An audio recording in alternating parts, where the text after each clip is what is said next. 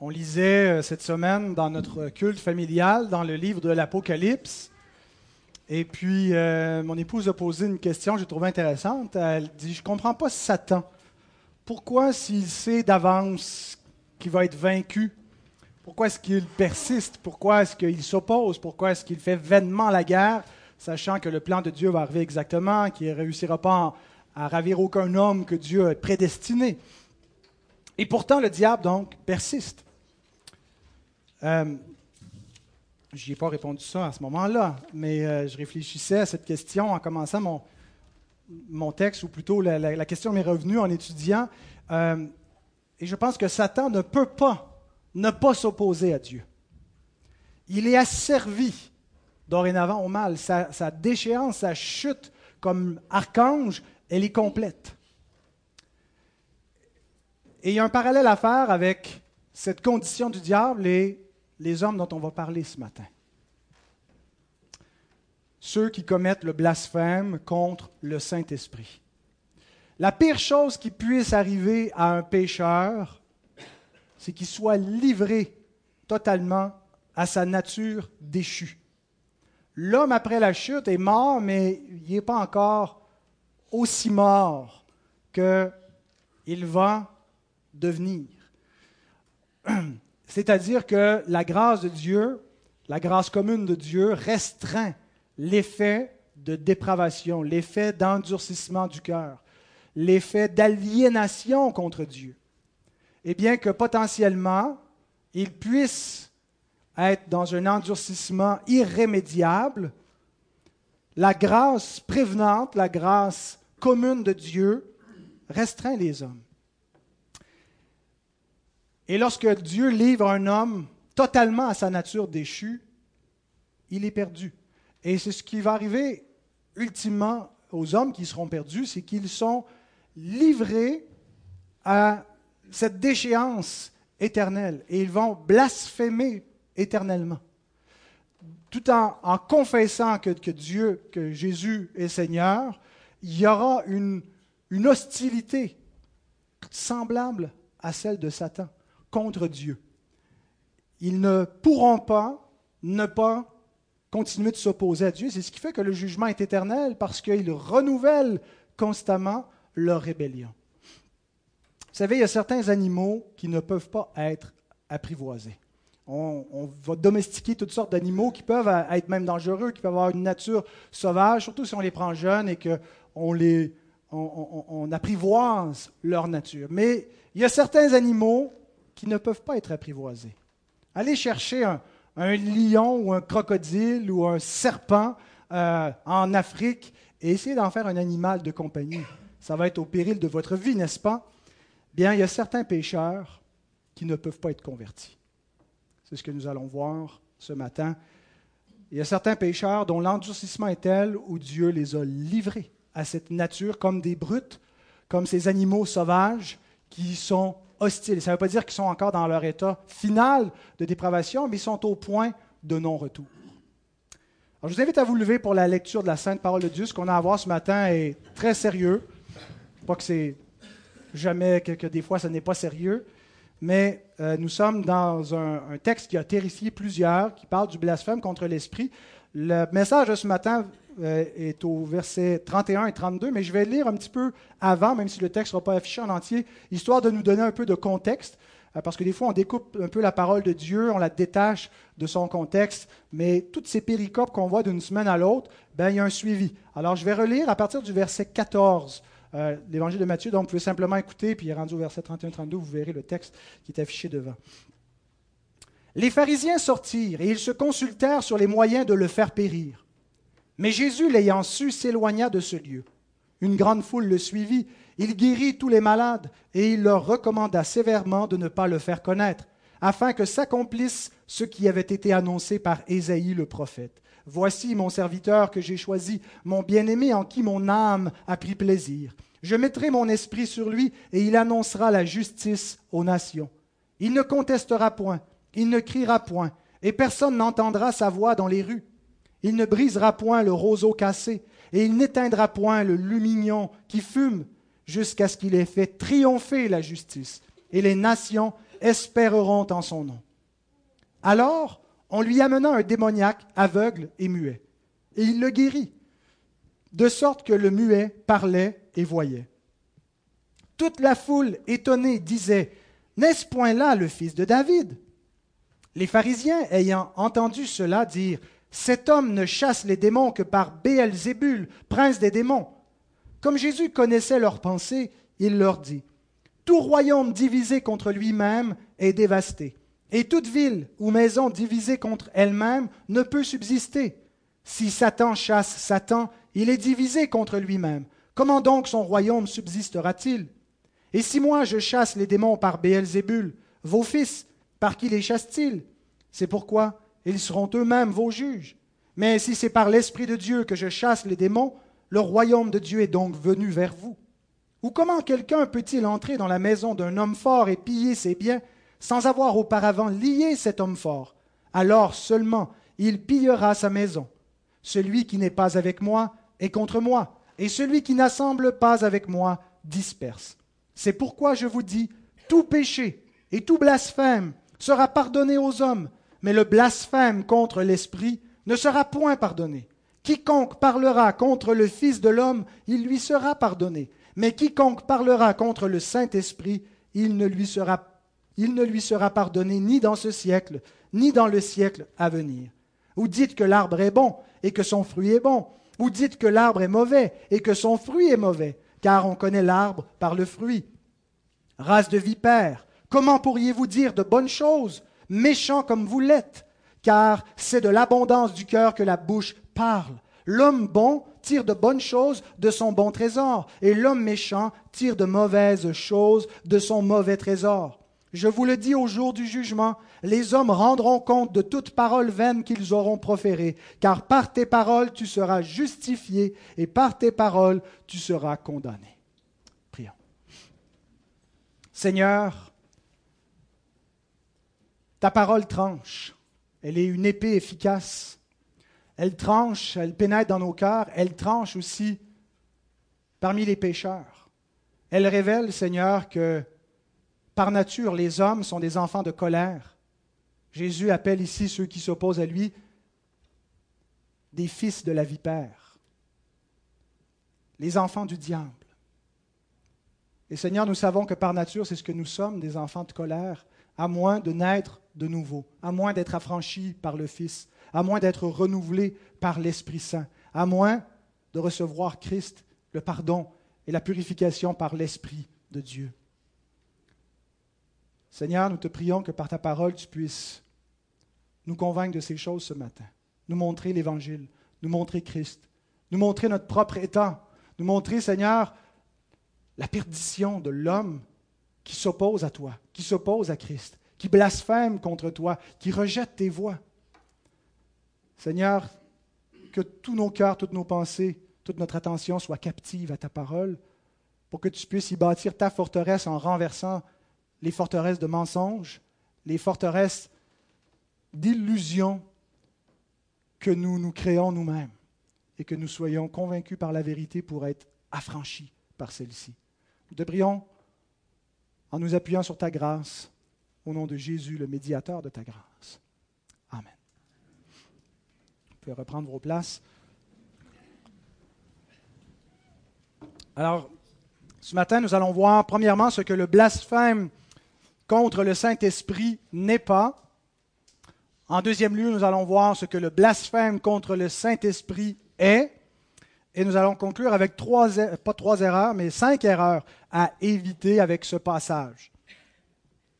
Donc, Jésus nous dit que tous les péchés sont pardonnables, sauf un au verset 31.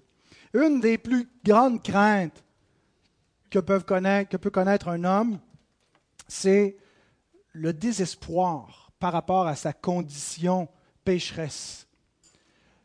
Le désespoir d'avoir commis des péchés qui soient impardonnables, se croire damné par Dieu. Quand quelqu'un atteint cet état et que ses pensées croient qu'il n'y a plus rien à faire, que c'est irrémédiable, qu'il ne peut pas être pardonné, il est dans une misère effroyable, qui est pire que toute. C'est pire qu'une douleur physique, cette terreur-là. Et j'ai connu des criminels qui étaient dans ce désespoir, pendant que j'étais aumônier en prison, des gens qui croyaient, en raison de l'horreur des, des crimes, des crimes violents, des meurtres, des agressions sexuelles qu'ils avaient commises, que c'était trop tard pour eux. Euh, et il y a une différence entre le désespoir et la repentance. Judas était désespéré, mais il n'était pas repentant. Le désespoir, ça, ramène même le pécheur à, se, replier sur lui-même, à regarder sa misère, et il ne voit pas tant l'offense qu'il a commis contre Dieu, il n'a que pitié pour lui-même. Euh, il est dans cette tragédie de savoir qu'il est perdu, il n'a aucune espérance, et le désespoir ne plaît pas à Dieu. Ce n'est pas la repentance, ce n'est pas de reconnaître l'offense contre Dieu, c'est être désespéré pour soi-même. C'est encore là même une, expression complètement égoïste du cœur et non pas une contrition face à Dieu. Ce n'est pas la repentance. Et donc certains se retrouvent parfois dans cet état-là de désespoir quand ils pensent à eux-mêmes. Certains chrétiens passent par moments dans leur conscience, surtout les chrétiens qui ont une conscience sensible, par un désespoir semblable lorsqu'ils croient avoir commis le péché impardonnable. L'Église a souvent peut-être mal enseigné, mal affermi les cœurs et ne les a pas affermis dans la grâce et la vérité. Et donc certains lisent ce texte-là et croient avoir possiblement euh, commis le péché impardonnable et passent par des grands moments euh, d'anxiété, de terreur, euh, où ils n'ont aucune assurance. Ils cherchent désespérément à s'accrocher à quelque chose, mais ces paroles résonnent en eux ils ont commis un péché éternel, un péché qui ne sera pas pardonné ni dans ce siècle, ni dans le siècle à venir.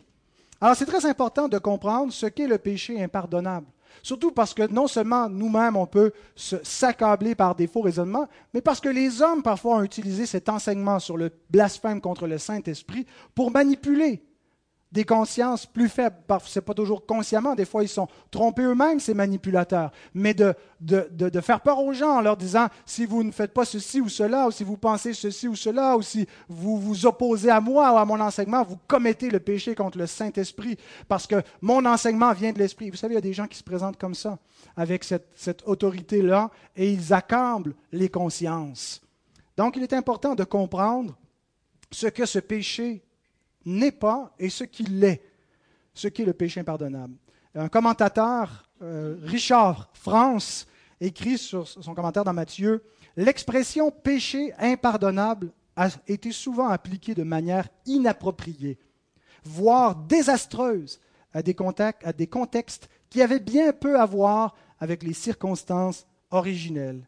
Cette parole est un ultimatum pour l'arrogant non un spectre pour effrayer ceux qui ont une conscience sensible. Ma, mon épouse, à l'âge de 13, 14, 15 ans, je ne sais plus trop quoi, avait commis un péché, euh, peut-être qui, était, euh, qui, choquait euh, à l'époque les, les, mœurs dans lesquelles elle s'était trouvée. On lui avait dit ça. C'est un péché impardonnable, ce qu'elle avait fait. C'est grave de faire une telle déclaration et d'accabler une, une, conscience fragile avec un tel jugement. Alors nous allons chercher à, bien voir ce qu'est ce péché et d'abord à, voir ce que n'est pas le péché contre le Saint-Esprit. Jésus commence non pas en nous donnant une parole terrifiante, mais en nous donnant une grande assurance au verset 31. Il nous dit que tout péché et tout blasphème sera pardonné aux hommes. Euh, il ne nous dit pas ici, ce n'est pas l'universalisme. Jésus n'est pas en train de. On ne doit pas prendre ce, verset-là en disant que tous les péchés vont être pardonnés, en opposition à d'autres passages qui nous disent sous quelles conditions tous les péchés vont être pardonnés. Jésus n'exclut pas la repentance euh, et l'exercice de la foi pour pouvoir être pardonné des péchés. Il le sous-entend. Tout péché est pardonnable, dans la mesure où on se repent. Mais le point donc, c'est que tout péché peut être pardonné. Il n'y a pas de péché qui ne peut pas être pardonné à la base, avant d'arriver au péché impardonnable. Il n'y a pas donc de péché impardonnable pour Dieu. Quel péché est-ce que Dieu ne peut pas nous pardonner? Pensez à vos, les péchés de votre jeunesse. C'est peut-être pas juste des péchés de votre jeunesse, c'est peut-être des péchés de, de, votre vieillesse, à de graves péchés que vous pensez, que vous doutez que Dieu peut vraiment pardonner.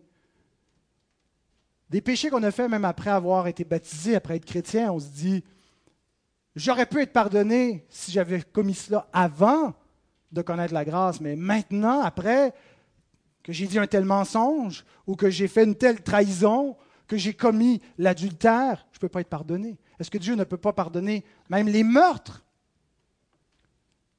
Un meurtre très fréquent dans notre société, c'est celui de l'avortement.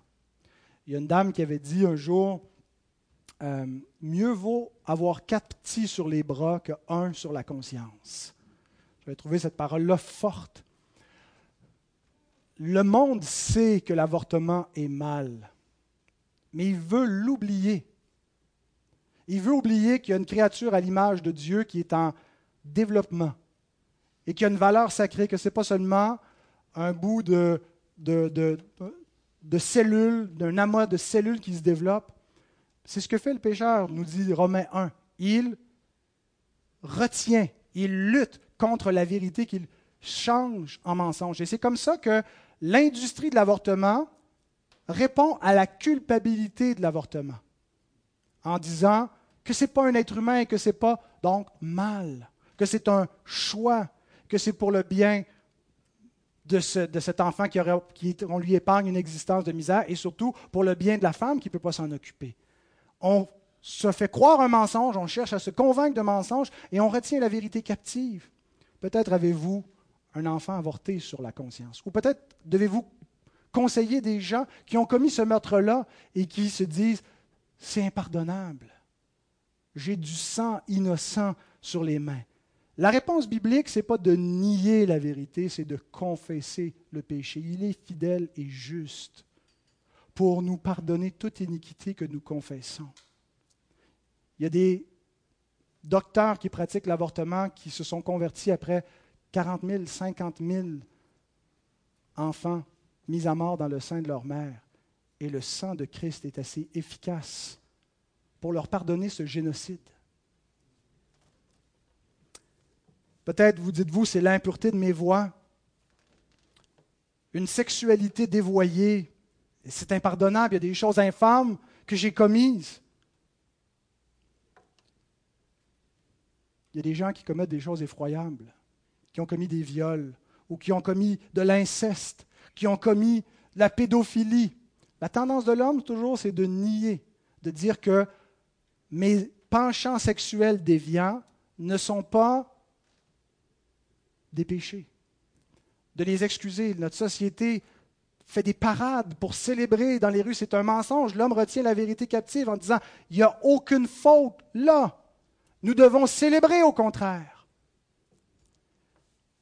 L'Écriture nous dit, confessons nos péchés. Ne les nions pas. N'essayons pas de les habiller, de les justifier, de changer. La vérité, ça ne change rien.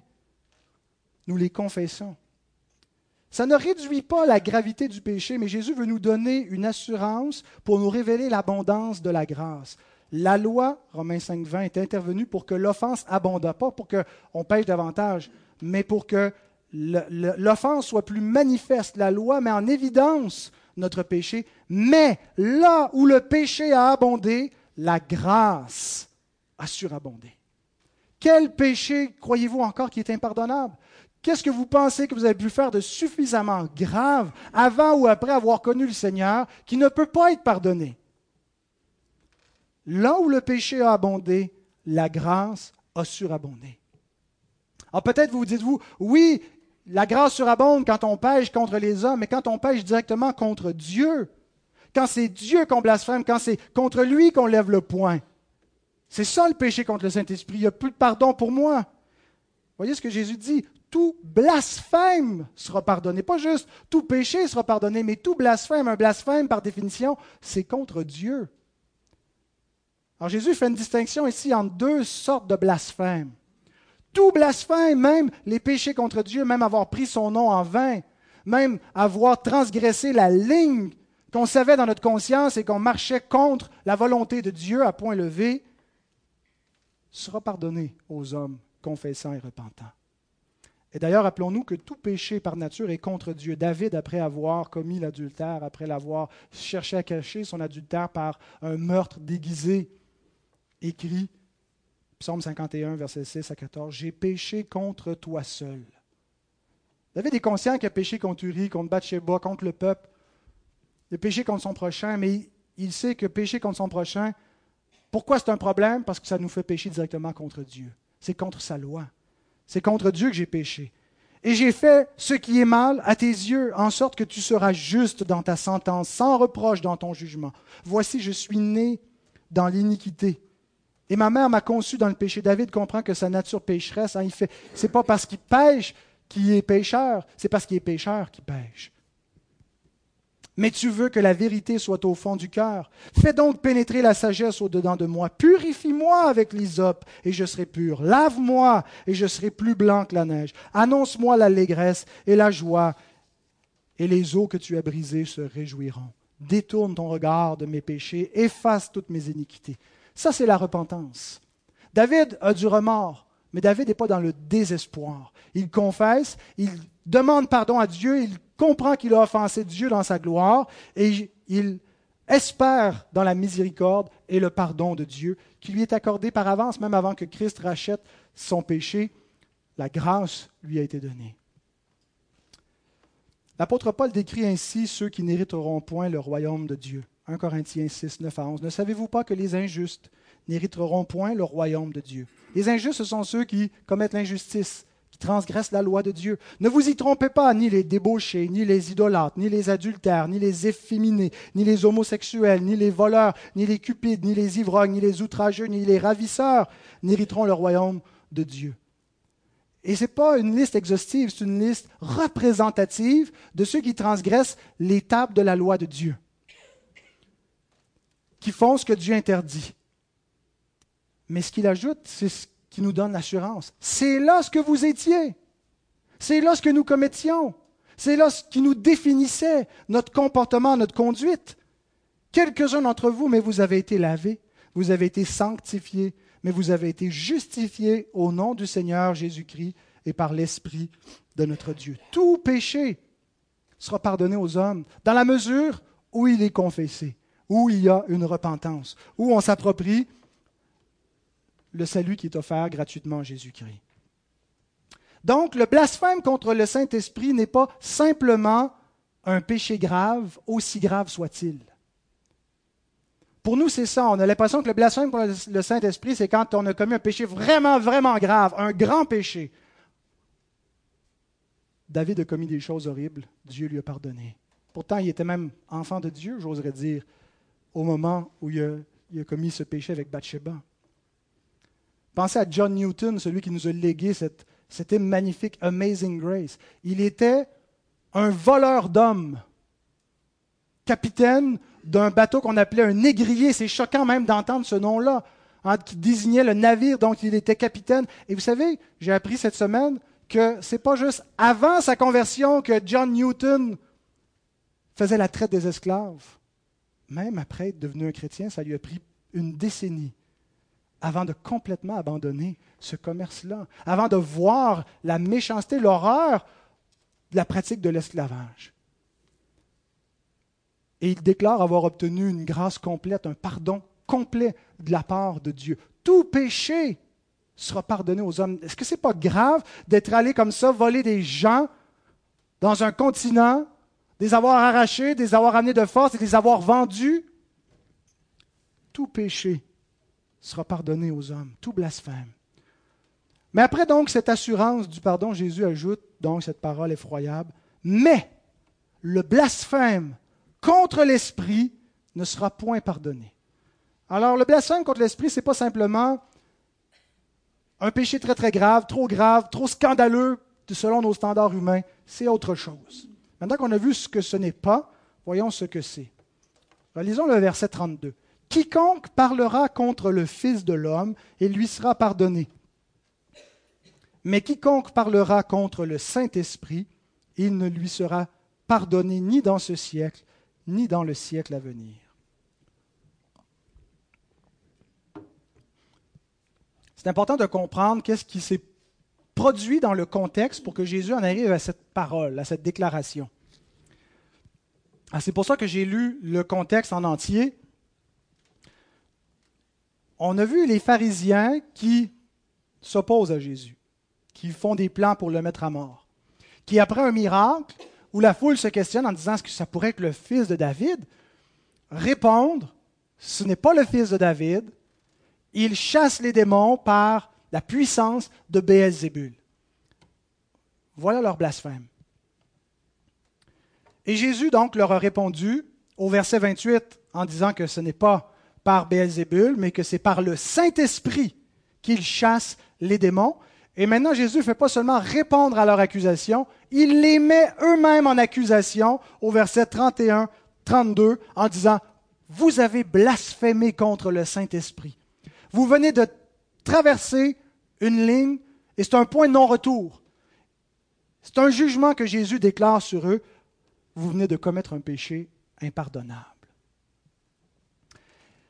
Et donc, c'est en lien avec ce que les pharisiens disent que Jésus nous parle du blasphème contre le Saint-Esprit. Et le texte parallèle qu'on a dans Marc nous permet de comprendre que c'est en effet, à, la lumière de, ce qui s'est passé, que Jésus dit cela. Ben, Marc, euh, le texte est très similaire, mais il y a des, différences qui nous montrent comment il faut interpréter le texte. Je vous le dis en vérité, tous les péchés seront pardonnés aux fils des hommes et les blasphèmes qu'ils auront proférés. Tout péché, tout blasphème.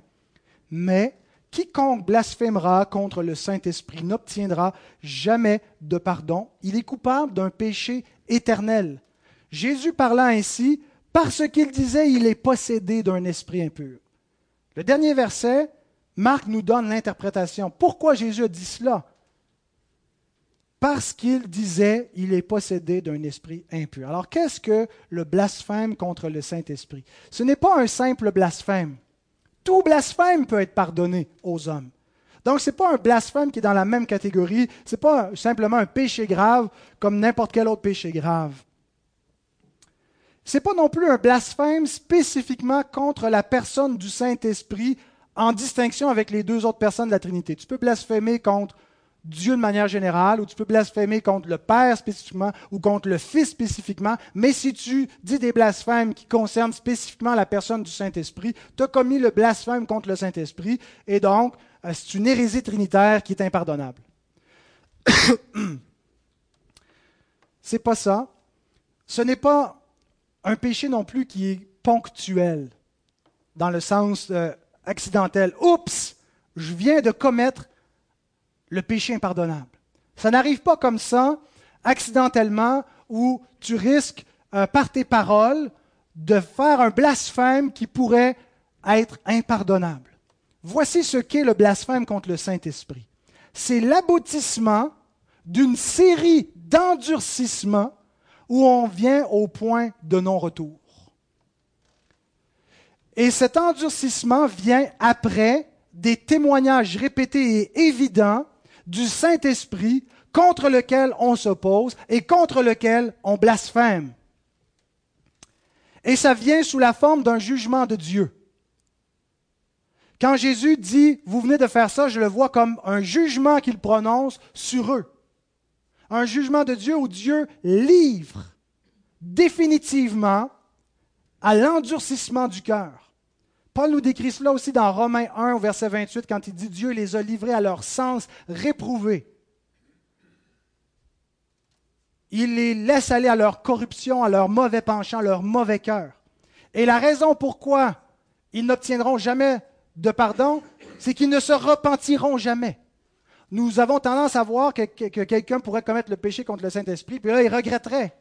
Puis il veut se repentir, mais il peut pas, il n'y aura pas de pardon il regrette et il demande pardon et il implore le pardon de Dieu pour obtenir réconciliation. Mais Dieu lui dit non, je veux rien savoir parce que tu as commis le péché impardonnable.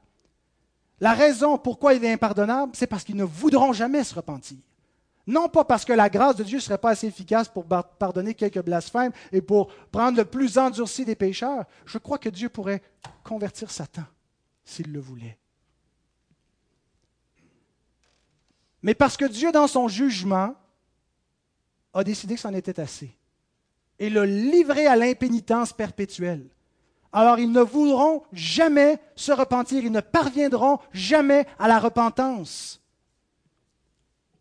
Et on a un bel exemple dans la parole de quelqu'un sans que l'Écriture dise il a commis le péché contre le Saint-Esprit, qui correspond à cette définition d'un aboutissement qui vient après une série d'endurcissements, après un témoignage abondant de l'Esprit de Dieu et des, endurcissements répétés où Dieu finit par endurcir le cœur et le livre à un endurcissement complet qui mène à la destruction. Pharaon.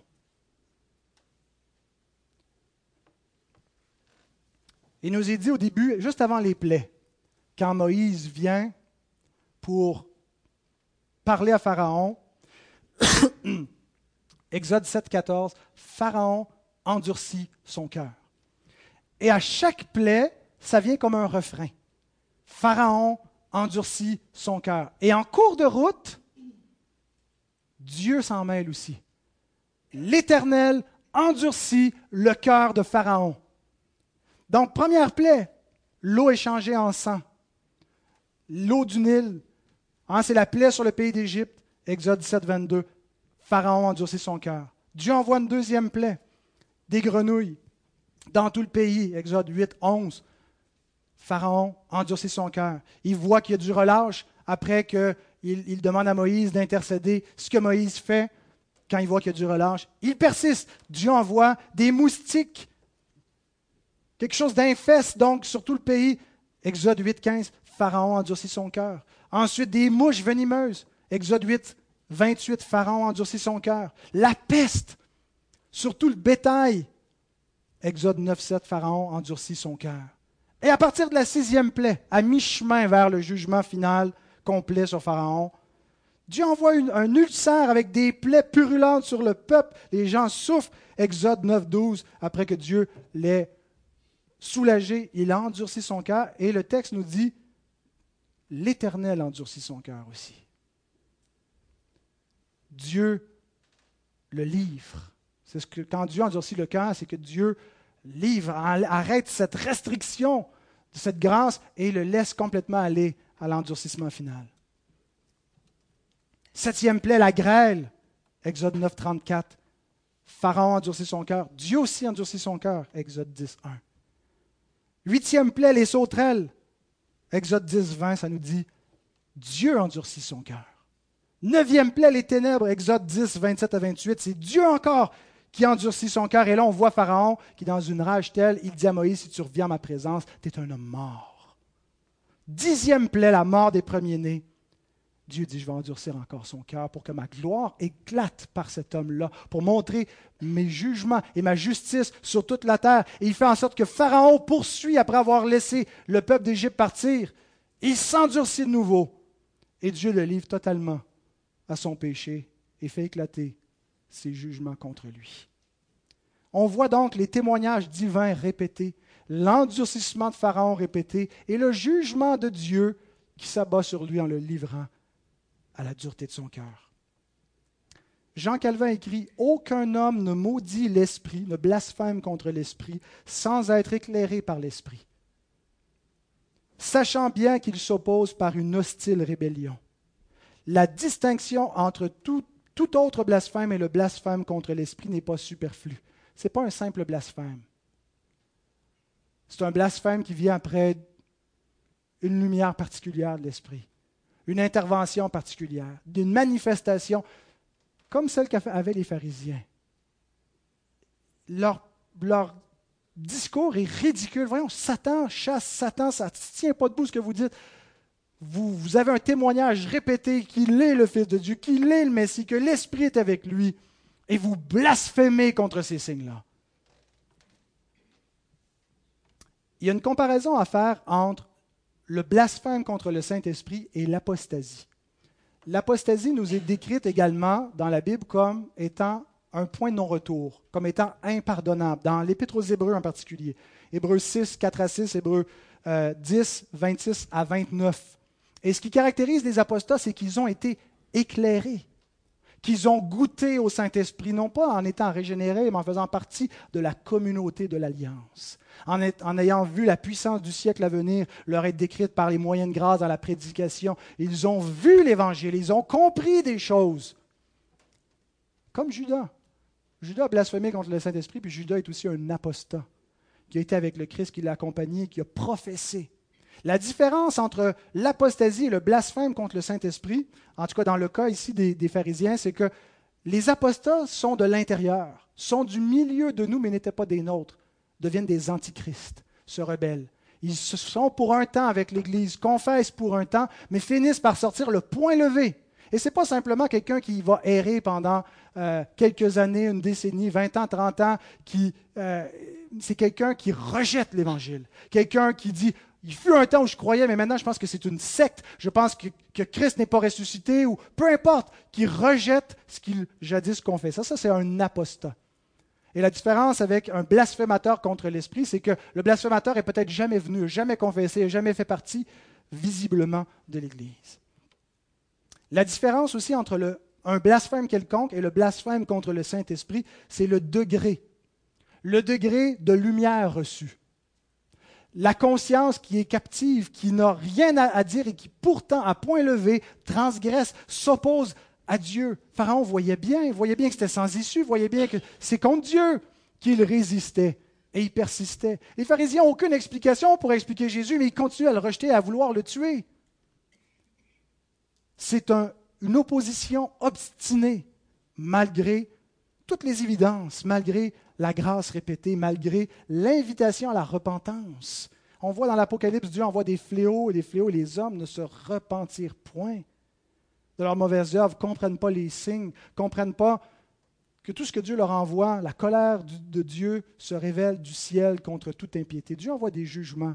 Quand il se produit des cataclysmes, des catastrophes, c'est des rappels. Jésus dit, on ne peut pas interpréter ça simplement comme ces gens étaient plus pécheurs que d'autres parce qu'une tour est tombée sur eux ou parce que Hérode a mêlé leur sang au sacrifice. Mais c'est un rappel que si vous ne vous repentez pas, vous périrez de la sorte.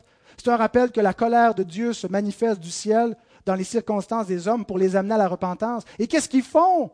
Ils lèvent le poing contre Dieu. Ils s'obstinent. Ils changent la vérité en mensonge. Ils trouvent d'autres explications plutôt que de dire c'est le jugement de Dieu. Repentons-nous. Il y avait une différence dans l'Ancien Testament entre un blasphème quelconque et certains péchés à main levée. On voit, si vous voulez lire plus tard dans Nombre 15, 28 à 31, des péchés expiables et des péchés pour lesquels il n'y avait pas d'expiation. C'était la peine capitale, c'était un péché à main levée. Un péché où il y a une opposition pleinement consciente, qui comprend que je transgresse, je veux continuer à m'opposer contre la parole de Dieu. Et il y a une comparaison à faire avec Saul de Tarse et ses autres pharisiens. Saul de Tarse n'a pas commis le péché contre le Saint-Esprit, pourtant il était un blasphémateur, nous dit-il dans 1 Timothée 1, 13 à 14. Moi qui, moi qui étais auparavant un blasphémateur, un persécuteur, un homme violent, mais j'ai obtenu miséricorde parce que j'agissais par ignorance, dans l'incrédulité. Et la grâce de notre Seigneur a surabondé avec la foi et l'amour qui est en Jésus-Christ. C'est quoi la différence entre Paul, Saul de Tarse, le pharisien, blasphémateur, persécuteur de l'Église, et ces pharisiens à qui Jésus dit, vous avez blasphémé contre le Saint-Esprit, vous avez commis un péché impardonnable? Je pense que Paul, au moment où il persécutait l'Église, où il s'oppose à Christ, où il persécute Christ par l'Église, suit la trace des pharisiens, suit la trace des ennemis de Dieu. Mais il ne s'est pas rendu aussi loin à ce moment-là. Et il aurait très bien pu se rendre à ce point de non-retour. Et il attribue à la grâce de Dieu qui a été sauvé à temps, qui n'a pas été livré à son endurcissement ultime. Aussi, on peut dire que Paul n'a pas eu le même témoignage de Christ. On n'a aucune, euh, euh, aucun texte qui nous dit que Paul aurait connu Christ de son vivant, euh, qui faisait partie de ces pharisiens-là. Il était peut-être plus jeune, il n'était pas encore avec le, le, Sanhédrin et avait peut-être oui dire en grandissant d'un certain Jésus de Nazareth, que certains croient être le Christ, mais il ne l'a pas vu comme eux. Il n'a pas vu ces miracles-là, il n'a pas eu cette manifestation de l'Esprit. Souvenons-nous que le degré de lumière qui nous est accordé nous rend plus responsables. Il y a des villes, nous dit Jésus, des, habitants de certaines villes qui vont être jugés plus sévèrement ayant commis des choses moins scandaleuses. Capernaum va être jugé plus sévèrement que Tyr et Sidon, des villes païennes où ils commettaient des choses plus horribles, mais ils n'ont pas eu la lumière, ils n'ont pas eu la visite de Christ. Donc il y a cette différence entre Saul de Tarse et ces autres pharisiens qui n'ont pas eu le même témoignage. Ils ont rejeté ce témoignage, ils l'ont attribué à la puissance de Satan. Et à ce moment-là, c'était déjà trop tard, le jugement de Dieu est venu sur eux. Il les a livrés à leur endurcissement. Il a déclaré qu'ils avaient commis un endurcissement tel qu'il ne leur serait point pardonné. Ils ont continué à comploter pour le tuer. Ils ont délibérément fait mourir cet homme alors que Pilate leur disait, je crois que c'est un innocent. Ils savaient qu'il leur livrait par jalousie. Et Pilate s'est lavé les mains devant eux, et eux, dans Matthieu 27, 25, ils ont dit, que son sang retombe sur nous et sur nos enfants. Ils ont pris la responsabilité pour cela. Et quand Paul dit j'agissais par ignorance, il n'est pas en train de dire ben, c'est pas de ma faute, je ne le savais pas. Il n'est pas en train de dire j'étais innocent. Ce qu'il nous dit, c'est que je n'étais pas encore rendu au point impardonnable. Je n'avais pas compris certaines choses, je n'avais pas vu certaines choses. Et il ne dit pas j'ai eu la sagesse, l'intelligence, la prévenance de me réveiller à temps il attribue entièrement et totalement et uniquement à la grâce de Dieu le fait qu'il ne s'est pas rendu jusqu'au blasphème contre l'Esprit en s'opposant à Christ. Grâce soit rendue à Dieu. La grâce du Seigneur a surabondé contre mes blasphèmes, contre mon endurcissement. Le Seigneur ne m'a pas livré à la mort, à une opposition irrémédiable. Et on a un encouragement pour nous et pour ceux que nous voyons s'opposer encore à Dieu. Il y a encore de l'espoir pour eux. Il y a encore de l'espoir pour nous qui avons peut-être par moments renié le Seigneur. Pensez à l'apôtre Pierre, qui avec serment a juré ne pas connaître Christ en le reniant. C'est grave, il est allé plus loin que beaucoup d'entre nous n'oserions pas aller. Il aurait pu se croire un apostat, il aurait pu se croire un blasphémateur en disant c'est fini je l'ai renié. Et Jésus a dit, celui qui me reniera devant les hommes, je le renierai devant mon Père. Mais il a été restauré par Christ après cette trahison. Dans Jean 21, 15 à 17, Jésus le restaure non seulement comme disciple, mais comme apôtre de son Église, comme pasteur de ses brebis. Et ce même Pierre va prêcher aux Juifs à la Pentecôte en leur disant, vous avez renié le saint et le juste, mais vous avez agi avec ignorance. Vous n'avez pas compris. Et il y a donc une distinction entre pécher délibérément avec une pleine lumière et agir avec ignorance. Repentez-vous afin que des temps de rafraîchissement viennent, afin que le pardon vous soit accordé. Acte 3, 13 à 20. Il y a encore de l'espoir pour les pécheurs rebelles qui s'endurcissent contre Dieu. Il y a encore de l'espoir pour les frères et les sœurs qui sont tombés, qui se sont éloignés, qui suivent une mauvaise voie, qui se laissent aller à leur penchant, qui désobéissent à Dieu ouvertement. Il y a encore de l'espoir pour vos enfants, vos fils, vos filles rebelles qui ont entendu parler du Seigneur et qui professent du bout des lèvres à peine son nom, mais qui sont clairement des inconvertis. Il n'est pas trop tard pour eux. Je ne pense pas qu'ils sont rendus au point où ils ont blasphémé contre l'Esprit. Voici quelques erreurs à éviter avec ce passage, en terminant. Ce passage n'enseigne pas que le Fils est inférieur à l'Esprit. On peut avoir cette impression-là en disant le blasphème contre le Fils vous sera pardonné, mais le blasphème contre l'Esprit vous sera pas pardonné. Et c'est un peu comme ça que les Ariens, vous vous souvenez, Arius, qui ne croyait pas à la divinité du Christ, un des textes preuve pour dire, ben, ah, s'il était Dieu, ben, il aurait, euh, le blasphème contre lui aurait la même valeur contre le blasphème contre l'Esprit de Dieu. Mais je pense que Jésus est en train de dire, vous pouvez vous méprendre au sujet du Messie parce qu'il vient faiblement. Il vient non pas en cassant tout avec hein, la verge de fer du fils de David qui vient faire paître les nations. Il vient sans élever la voix dans les rues, sans briser le roseau cassé, sans éteindre le lumignon qui fume il vient en s'abaissant. Vous pouvez vous méprendre sur ma nature, mais vous ne pouvez pas vous méprendre sur les signes qui m'accompagnent. Vous ne pouvez pas vous méprendre sur les preuves de l'Esprit qui montrent que le royaume est venu. Et si votre endurcissement est tel que vous déclarez ce que vous voyez venir de la puissance de Satan alors que ça ne fait aucun sens que le royaume de Satan soit divisé contre lui-même, je vous livre à l'endurcissement de vos cœurs. Et vous êtes perdus. Donc, ce n'est pas qu'il y a une infériorité du Fils par rapport à l'Esprit.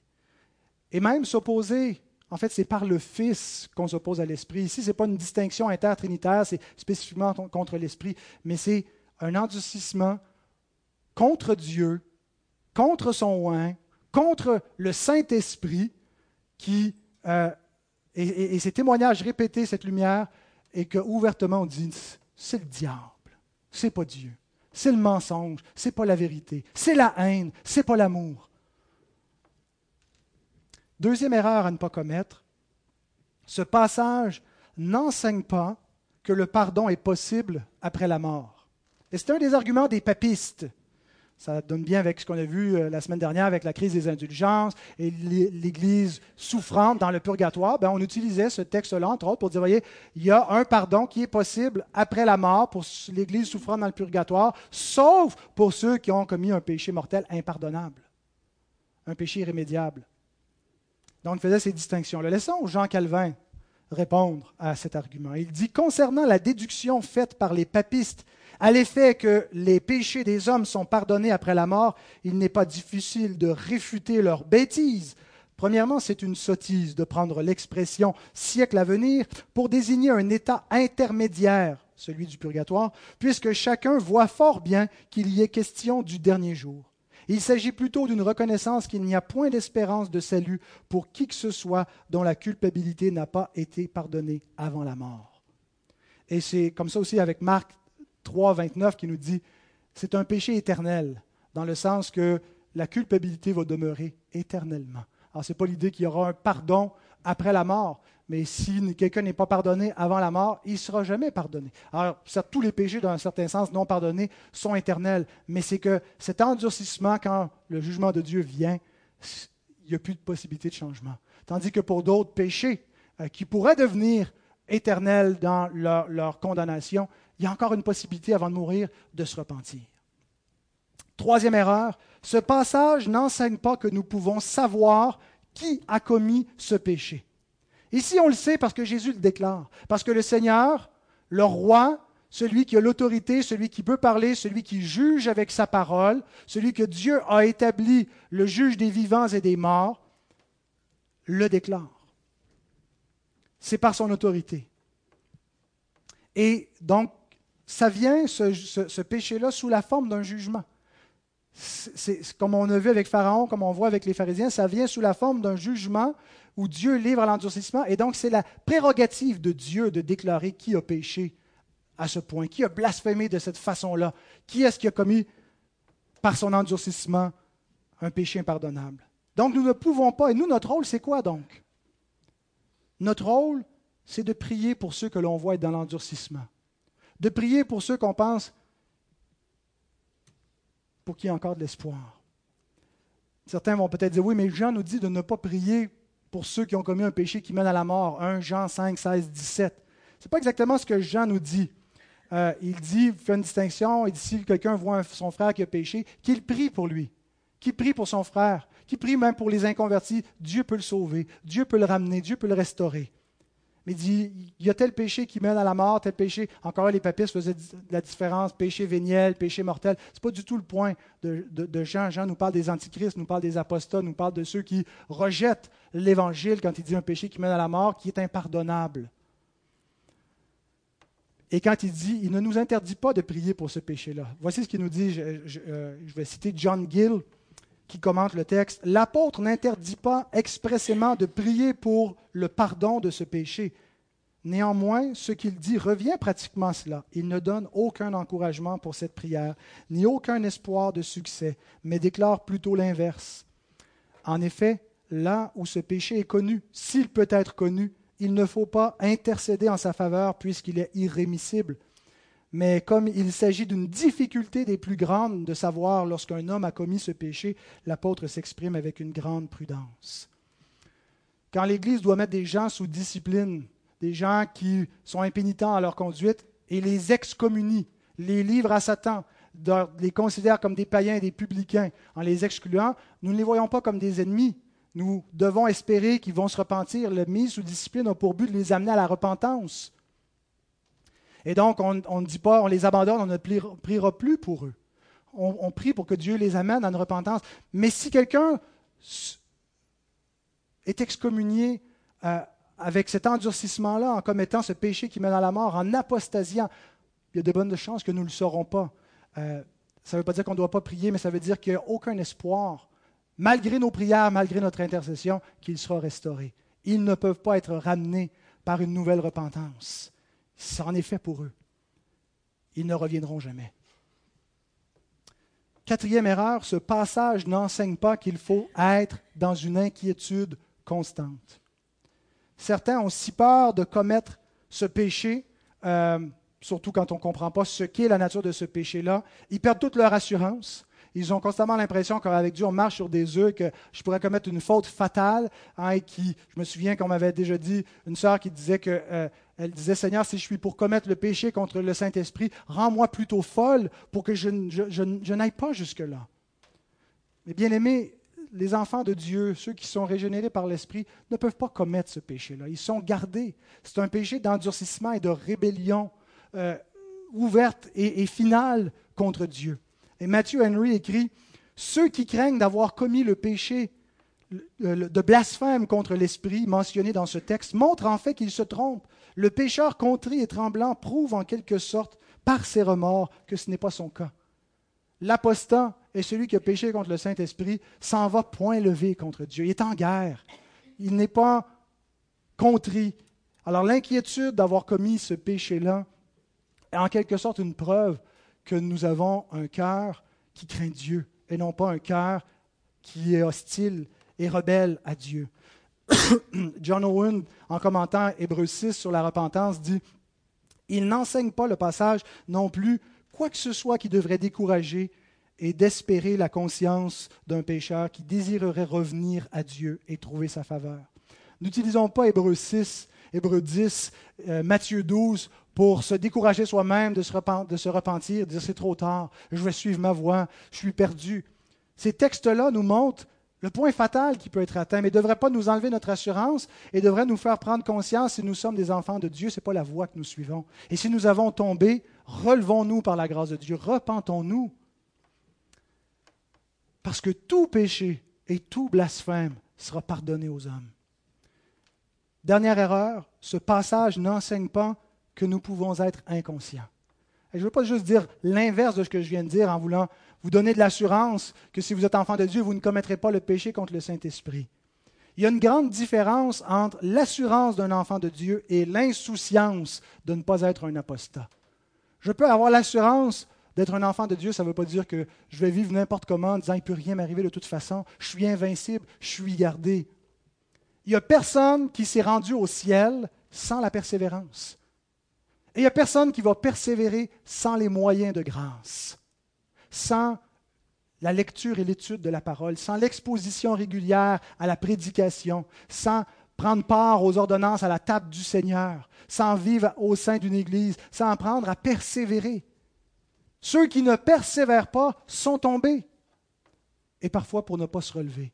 On ne sait pas s'ils sont des apostats qui, ne se relèveront jamais ou des frères qui sont tombés momentanément. Mais on sait que sans la sanctification, sans la persévérance, nul ne verra le Seigneur. Donc on ne peut pas juste dire il n'y a aucun danger, je peux vivre comme je le veux. Nous devons prendre garde.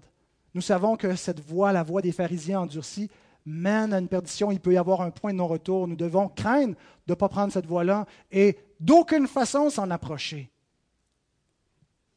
Et essayer de détourner nos frères, nos soeurs, nos enfants. Vous pouvez faire un exercice pour montrer à vos enfants, ça voulait dire quoi l'endurcissement du cœur de Pharaon. Prenez un, bout de pain. Hein, prenez un genre de petit pain buns. Là. on va le mettre sur le comptoir. Le pain, maintenant, il est frais, il est tendre. On va regarder demain comment il va être. Demain, il va être un peu plus, un peu plus raide. Hein, puis de jour en jour, il est devenu de plus en plus dur, de plus en plus dur. Il ne va jamais prendre le chemin inverse. Il ne va jamais se ramollir. L'état du cœur, si Dieu n'intervient pas, ne peut pas redevenir tendre, ne peut pas se convertir. Si Dieu ne convertit pas le cœur, il ne va faire que s'endurcir et s'endurcir à un point de non-retour. C'est ce qui est arrivé à Pharaon.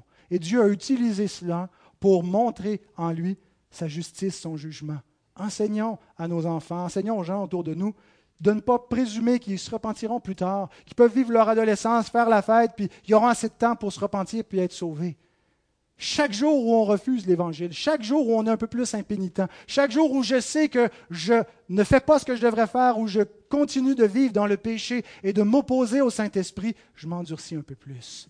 Je me rapproche un peu plus de la voie des pharisiens. Je me rapproche un peu plus du point de non-retour. C'est de la folie.